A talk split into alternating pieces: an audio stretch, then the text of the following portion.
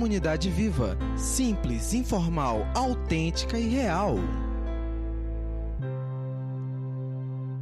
Bom dia, Comunidade Viva. Eu me chamo Alessandra e é um prazer enorme estar aqui com vocês hoje. Nós vamos conversar sobre algo bem delicado, que na verdade eu relutei um pouco em falar, que é a ansiedade e medo em meio à pandemia. Me parece que existe uma pressuposição de que, porque nós somos cristãos, nós não deveríamos ter medo e nós não deveríamos sentir ansiedade.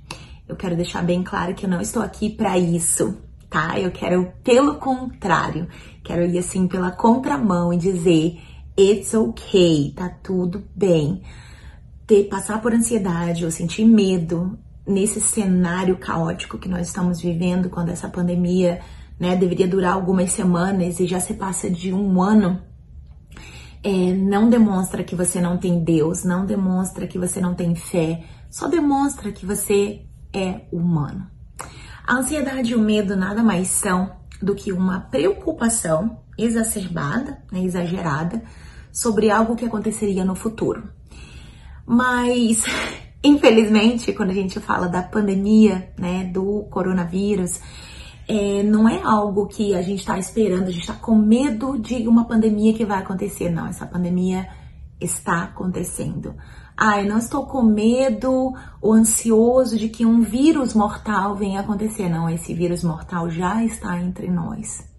Então, vamos normalizar de que passar pelos sentimentos que nós estamos passando, eu e você, são sentimentos humanos e naturais, tá? Na verdade, eles, se forem vividos de forma equilibrada, né, se eles não nos paralisarem, então se você está passando por um nível de ansiedade ou de medo no qual você está paralisado, por favor, procure ajuda. Mas hoje eu quero abordar aqui essa ansiedade e esse medo que na verdade te trazem cautela, né? Se você tá ansioso por algo, aquele algo te deixa mais consciente, né? Essa ansiedade te deixa mais consciente, te deixa mais atento, te deixa mais assim, uau, o que será que vai acontecer, né? Precavido. O medo, idem, né? Assim, puxa, porque eu tenho medo de pegar esse vírus, ou de contaminar alguém, eu vou lavar as minhas mãos com mais frequência, vou usar álcool gel, eu vou usar máscara, eu vou evitar aglomerações. Então, se esse meio dessa ansiedade forem vividas de forma um, equilibrada, eu diria que eles são até benéficos, né? Eles nos ajudam a conseguir lidar com as adversidades que estão ao nosso redor. Uma das técnicas que a gente usa, e eu gostaria muito de começar com ela hoje, é a da respiração.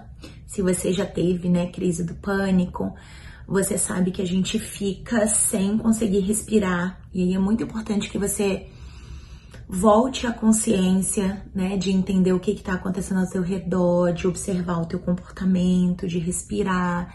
E existem várias técnicas diferentes. Hoje eu quero colocar uma bem simples aqui, que é inspira 4 segundos, segura 4 segundos, solta por 4 segundos. Vamos lá? Onde você estiver aí, deitado, sentado, caminhando, dirigindo, cozinhando, se exercitando, vamos junto? Tenta trazer a memória aí, essas coisas que têm te trazido ansiedade, gerado medo. Vamos começar a colocar isso diante de Deus. Ah, tentar relaxar. Vamos lá? Inspira. Segura solta. Entenderam? Vamos lá de novo. Segura. Solta.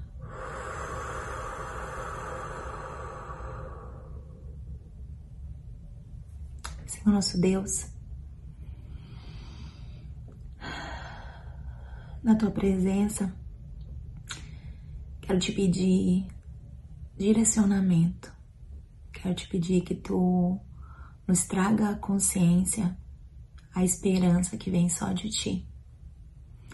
Que nós possamos ser relembrados de que sim, nós passamos pelo vale da sombra da morte, mas que nós não temos que temer porque tu estás conosco. Senhor, faz a tua presença tão real, tão real nesse momento que nós possamos nos sentir abraçados e acolhidos por ti. Muito obrigado, Pai, porque a tua palavra ela é viva, real, autêntica e pertinente para os nossos dias. Obrigado por se importar, obrigado por nos aceitar. E eu sei que tu conheces o coração de cada um aqui e sabes dos nossos medos, das nossas angústias, das nossas ansiedades. Nos ajuda a focarmos nossos olhos em ti e encontrarmos equilíbrio mental, físico e espiritual. Em nome de Jesus nós oramos. Amém. Ah, eu já tô mais tranquila. Espero que você também. Porém, não existe fórmula mágica, tá, gente? Pode ser que você tente essa respiração milhares de vezes, ela não funciona. Nós somos diferentes. Pode ser que você tenha passado essa quarentena inteira, Alessandra, tô orando todos os dias, orando, orando, orando, e nada muda dentro de mim. Tudo bem, continua orando, tá? Isso há de melhorar, há de passar. Não existe fórmula mágica. Quem dera eu poder chegar aqui hoje com a varinhazinha, plim, plim, plim, puf, vai embora a ansiedade, vai embora medo, vai embora pandemia. Quem me dera. Não é assim que a vida funciona. Porém, nós temos a palavra de Deus, que eu acredito ser muito pertinente, muito relevante. Estudando para essa meditação, eu pesquisei sobre ansiedade. Eu fiquei surpresa, não deveria ter ficado, né? Porque o Senhor nos conhece, né? Isso já deveria ser um pressuposto natural. Deus nos conhece, Ele sabe que nós passaríamos, Ele já sabia antes da criação, minha ou sua, ou do universo, de que nós passaríamos por aflições, né? Ele mesmo disse isso, nesse mundo tereis aflições, mas tem de bom ânimo porque eu venci o mundo. E tantos outros. Eu sei que como essa essa mensagem, né, essa palestra ficar salva, eu vou deixar escritinho aqui embaixo, assim, é, alguns dos versículos sobre ansiedade que talvez depois, né, você volta e medita, estuda, vai lá ler, reler. Acho que isso faz muito bem. A Bíblia fala muito sobre esse sentimento, não só como nós devemos lidar, como ele apresenta vários é, cenários de pessoas que experienciaram ansiedade, angústia e recorreram ao Senhor. Algumas delas são Mateus 6, 25 e 34, Mateus 11, 28 a 30, Romanos 8, 38 e 39, Filipenses 4, de 6 a 7, João 14, 24, João 16, 33 e assim vai. Gente, a lista é enorme. Isso porque eu nem fui para o Antigo Testamento. Mas anota esses aí, né? E vai estudando, vai meditando. Eles têm sido fortaleza para mim e espero que sejam inspiração para você também. Mas eu penso assim, né? Já que a Bíblia é, lembrou de mim, de você e desse sentimento tão real que nós experienciamos, por que não olhar para esse sentimento tão humano naquele que é o nosso maior exemplo, Jesus? Né? E quando eu olho para Jesus, eu vejo que ele também passou por angústia, por ansiedade, por medos. E a gente vê ali em João 11:35, olha só, aqueles que eram de memorizar versículos, João 11:35, o menor versículo da Bíblia, e ele diz: Jesus chorou. Seu amigo havia falecido, Lázaro, e suas amigas Maria e Marta estavam aos prantos, desesperadas Senhor, olha só, ele morreu e agora? E Jesus chora. Eu vejo ali humanidade, eu vejo, eu consigo me conectar em ver, caramba, eu não estava sozinha, eu não estou sozinha porque eu choro. E eu sei que você também. Nós temos passado por dias difíceis e tá tudo bem chorar. Jesus chorou. Eu vejo assim que isso ficou registrado para que a gente consiga normalizar essa sensação de dor existencial, para que a gente consiga entender essa empatia que Cristo teve para com o outro e que nós precisamos ter para todos ao nosso redor também. Não fica sozinho, né? Oferece essa empatia para o outro. Se você que está com mais medo, mais ansiedade, busca ajuda. Se é o outro que está sentindo mais forte na sua casa nesse momento, oferece ajuda. mas não fica sozinho. Foi muito importante naquele momento. Jesus tinha seus amigos ao seu redor. Depois, outro cenário que eu encontro Jesus dentro dessa, desse sentimento muito humano é ali no Getsemane. Ele já sabia que ele seria crucificado. E a Bíblia narra que a intensidade né, do estresse psicológico, emocional dele era tão grande que as gotas de suor pingavam como se fossem de sangue. Alguns comentaristas dizem que realmente foi sangue, e outros dizem que era tão denso, né? Foi Lucas quem narrou em Lucas 22, 44 esse episódio, ele era médico, bem detalhista, mas que era tão, tão grosso. Sabe assim, você também que já passou por crise de pânico, você deve lembrar que a gente sua tanto, tanto, tanto que a camisa fica molhada, que tudo escorre, você não consegue ver nada porque você transpira tanto. E eu vejo ali Jesus mais uma vez, o meu Senhor, meu Salvador, nosso Emanuel, Deus conosco, suando tão densamente, o estresse, o, o a angústia, o medo, a ansiedade eram tão grandes que vocês lembram que no meio dos judeus a tradição era que eles oravam de pé, né? Em pé, eles oravam andando. E essa narração do Getsemane mostra ele prostrado, ajoelhado de cabeça no chão. Quantas vezes eu e você já não passamos por exatamente essa mesma situação? Eu sei que eu, durante essa pandemia, várias vezes. Caí de face ao chão, prostrada, pedindo misericórdia, de joelhos no chão, com cabeça rente ao chão, mostrando total submissão em que assim eu tô tão fragilizada, Deus, tô tão angustiada, tô tão ansiosa, com tanto medo, tem misericórdia. E Jesus fez a mesma coisa. Eu não tô dizendo aqui que é o que você precisa fazer, tá? Que para que a oração seja ouvida, você precisa se ajoelhar, chorar, prantear, suar sangue. Não, eu tô dizendo que Jesus passou por tanta dor, por tanto sofrimento que ele suou como que em gotas de sangue ele também não estava sozinho. Ele sabia da angústia que ele enfrentaria e ele chama os seus amigos para orarem com ele. E logo depois a gente vê então Jesus em mais um momento muito humano que eu consigo me identificar e espero que você também. Ele na cruz. Ele ali na cruz, ele grita, né, e diz: Pai, por que me desamparastes?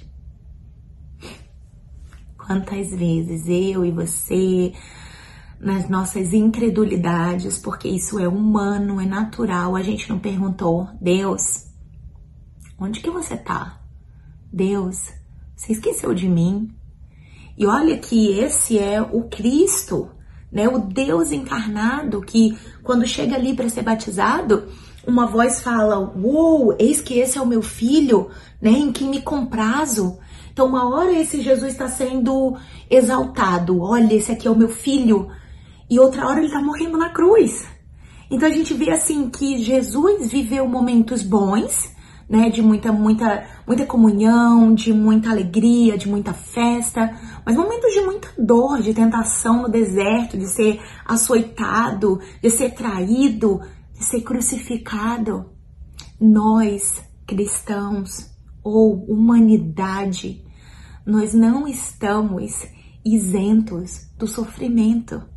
Ele faz parte da vida. Jesus, nosso, nosso maior exemplo de humano, sofreu passou exatamente por isso, por momentos de dias muito felizes, momentos de dias muito tristes, por ansiedade, por medo, por aflição. A chegar ao cúmulo de dizer, Deus meu, Deus meu, por que me desamparastes? E ainda assim, eu sei que Jesus sabia disso e eu sei que você também sabe disso. Eu quero só te relembrar. Ele não te desamparou. Ele continua presente. Ele diz, né, ali em Salmo 23 que ainda que eu ande pelo vale do som, vale da sombra da morte. Ele não diz quando, ele diz que eu vou passar.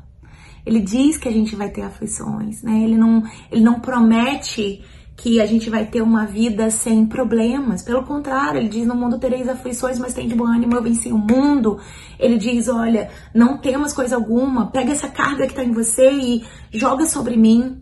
E é tão interessante que, né, dentro assim dos conselhos psicológicos, como eu falei para vocês, né, que tem essa técnica de a gente fazer a respiração, existem algumas outras coisas que é tão interessante ver que o cristianismo já nos oferece. Eu quero só te relembrar desses recursos que você pode estar utilizando.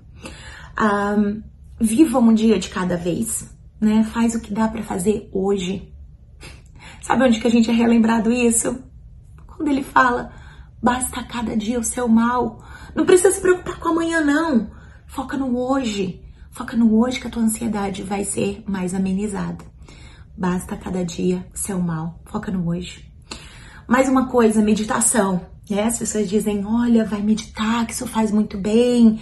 É, se reconecta consigo mesmo. Nós temos um Senhor que nos ouve, uma conexão, olha só, vertical de oração, de nós podermos dizer assim, Senhor, eu tô aqui, tá aqui as minhas angústias, tá aqui as minhas ansiedades. Então, investe tempo nessa meditação, nessa oração com o Senhor, né? E ele também diz assim, levem, levem diante do Senhor todos os pedidos, porque ele vos ouve. Então, ele nos ouve. E pra gente não se delongar, né? É, mais uma dica é fugir de pensamentos negativos. E a Bíblia novamente já tinha nos dado essa dica quando ele diz, né? Leve diante do Senhor todos os pensamentos cativos. Então leve esses pensamentos que estão te trazendo negatividade, que estão te colocando para baixo, que estão, né, tomando conta do seu dia e dos teus pensamentos. Leva isso cativo ao Senhor. É, como eu já disse, queria muito poder ter uma solução mágica mas ela não existe. Mas eu creio que nós servimos um Deus que se importa, que sabe aquela parábola das ovelhas que ele larga as 99 ovelhas e vai atrás dessa uma. Eu fico imaginando essa uma ovelha falando bem assim: "Imagina, ai, o pastor tem 99 para cuidar, como que ele vai lembrar que eu existo? Como que ele vai voltar e largar as 99 que ele tem que se preocupar e vir atrás de mim?" Sim, esse é o Deus que nós servimos. Esse Deus que larga tudo para ir atrás dessa uma ovelha. E hoje, eu e você, todas as pessoas que estão sofrendo, somos essa ovelha que ele larga tudo e foca em você. Ele é um Deus que se importa sim com a humanidade como um todo, mas ele também se importa com você como indivíduo. Ele te vê, ele te ouve, ele está com você. Então, se for necessário chorar, lembra, Jesus chorou. Você também pode. Lembra, Jesus não ficou sozinho, né? Ele busca ali, é, eu tô na oração, eu tô chamando os meus amigos, eu tô é, num funeral, eu tô chamando meus amigos, eu tô numa festa, eu tô chamando os amigos. Eu sei que nós estamos vivendo momentos de isolamento, mas no que couber a você, no que for possível, não fica sozinho. Nesses tempos de quarentena, em que eu tenho ficado bastante em casa, né? Tem uma música que me volta sempre ao pensamento e que me traz muita calma e eu queria compartilhar com vocês. Ela diz assim: Não tenhas sobre ti um só cuidado, qualquer que seja. E é Deus falando, né? Pois um, somente um. Alessandra, se você focar em um problema, isso já é demais seria muito para ti. E aí Deus fala: é meu, somente meu, todo o trabalho. E o teu trabalho é descansar em mim. É meu, somente meu, todo o trabalho. E o teu trabalho é descansar que nós possamos aprender a descansar no Senhor, a aceitar as nossas fragilidades e vulnerabilidades humanas e confiar que Ele continua no controle, Ele continua sendo bom. Fiquem na paz do Senhor. Um grande abraço.